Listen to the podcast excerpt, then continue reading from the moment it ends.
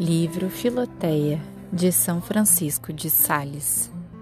Parte 4 Avisos necessários contra as tentações mais comuns. Capítulo 1 Não se deve fazer caso do que dizem os mundanos. Assim que a tua devoção se for tornando conhecida no mundo, maledicências e adulações te causarão sérias dificuldades de praticá-la.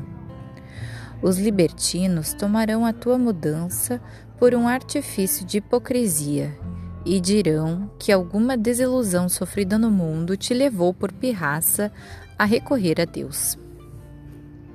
Os teus amigos, por sua vez, se apresentarão a te dar avisos que supõem ser caridosos e prudentes sobre a melancolia da devoção, sobre a perda do teu bom nome no mundo, sobre o estado de, da tua saúde, sobre o incômodo que causas aos outros, sobre a necessidade de viver no mundo conformando-se aos outros e, sobretudo, sobre os meios que temos para salvar-nos sem tantos mistérios.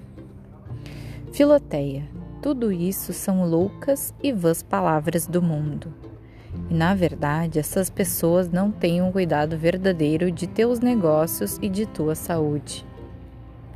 Se vós fosseis do mundo, diz nosso Senhor, amaria o mundo o que era o seu. Mas, como não sois do mundo, por isso ele vos aborrece.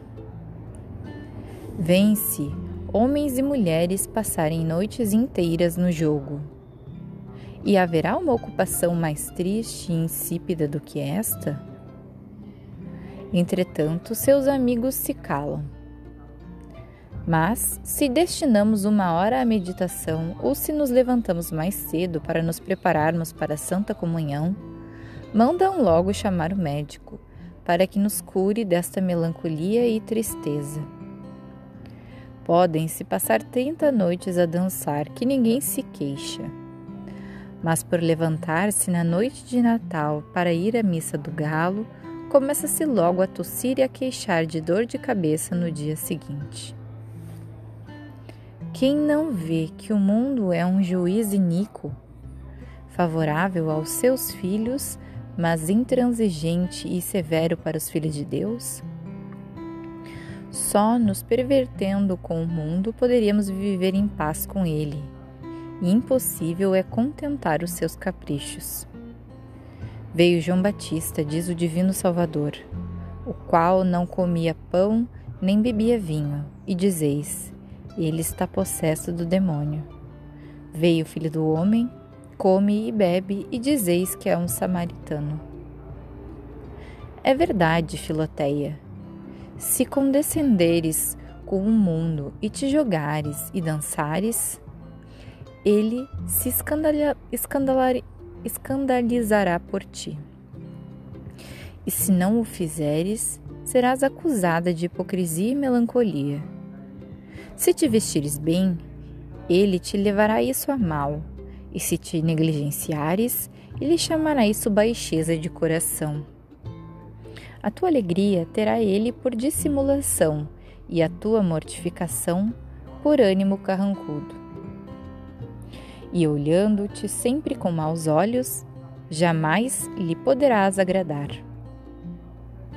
As nossas imperfeições ele considera pecados, mas os nossos pecados veniais ele julga mortais, e malícias as nossas enfermidades. De sorte que, assim como a caridade, na expressão de São Paulo, é benigna, o mundo é maligno. A caridade nunca pensa mal de ninguém e o mundo o pensa sempre de toda sorte de pessoas. E não podendo acusar as nossas ações, condena ao menos as nossas intenções. Enfim, tenham os carneiros chifres ou não, Sejam pretos ou brancos, o lobo sempre os há de tragar, se puder. Procedamos como quisermos, o mundo sempre nos fará guerra. Se nos demorarmos um pouco mais no confessionário, perguntará o que temos tanto a dizer.